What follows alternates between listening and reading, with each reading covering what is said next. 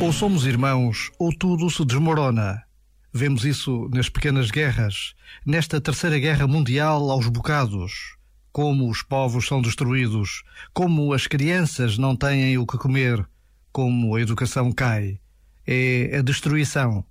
Ou somos irmãos, ou tudo se desmorona.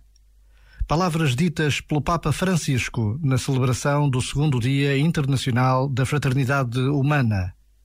Por vezes, basta a pausa de um minuto para intuirmos a verdade destas palavras. Este momento está disponível em podcast no site e na app.